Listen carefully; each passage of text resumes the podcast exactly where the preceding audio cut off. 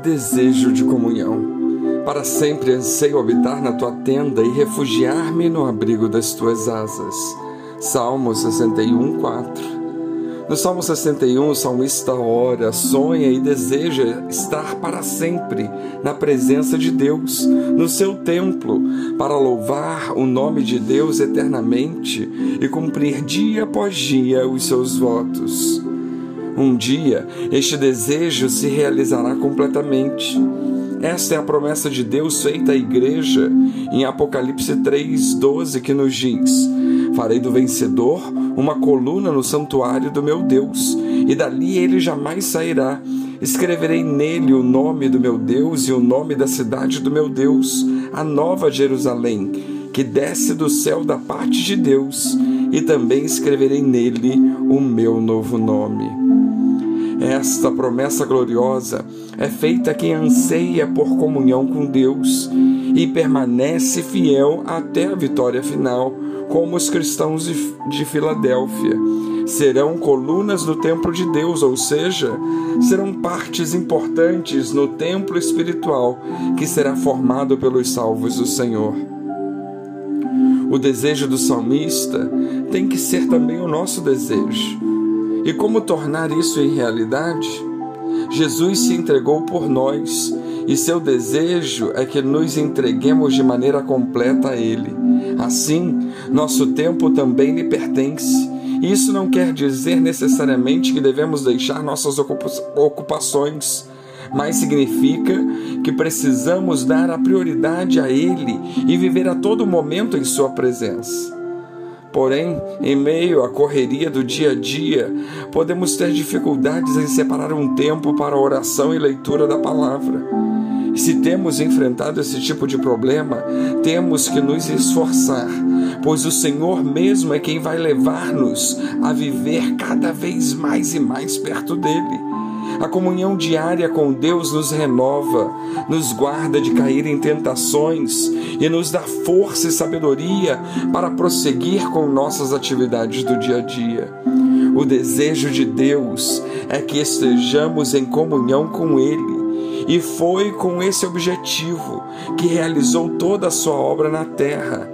Ele aguarda a nossa presença. Entretanto, há muitos fatores que impedem que tenhamos um momento diário de comunhão íntima com o Senhor. Talvez um deles seja o tempo. Alguém poderia argumentar que os tempos mudaram e que hoje é difícil ter tempo livre. Talvez seja verdade que o mundo está cheio de informações e ocupações, mas Deus não se curvou à nossa pressa nervosa, nem adotou os métodos de nossa era mecânica. O homem que deseja conhecer a Deus precisa dedicar-lhe tempo. Sim, as coisas de Deus não se conformam com as coisas desta era. Somos nós que devemos nos conformar às coisas de Deus. Temos na Bíblia um exemplo interessante.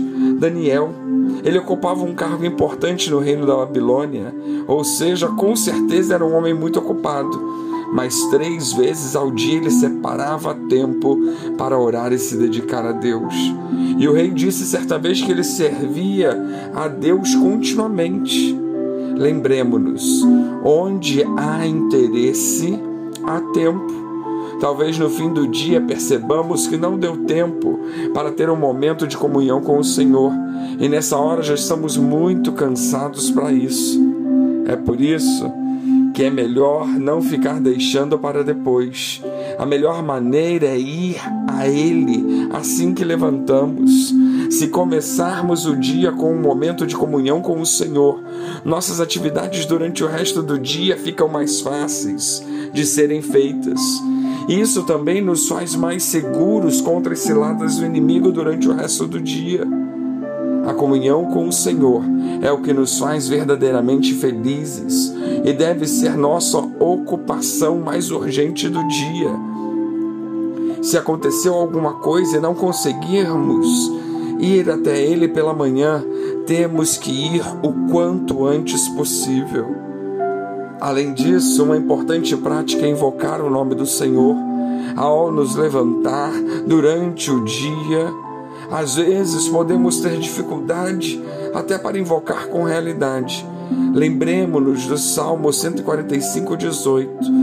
Perto está o Senhor de todos os que o invocam, de todos os que o invocam em verdade. Invocar o Senhor também nos salva das dificuldades do dia a dia, dos ataques do inimigo e nos salva de nós mesmos. Precisamos nos aprender a nos deleitar no Senhor. Jesus prometeu: venho sem demora. Quando isso acontece, então o grande desejo, a esperança, os sonhos do povo de Deus vão se concretizar. Até lá, somos convidados a permanecer firmes na palavra de Deus, na oração, no nosso desejo de estar em comunhão com o Senhor. Que Deus nos abençoe.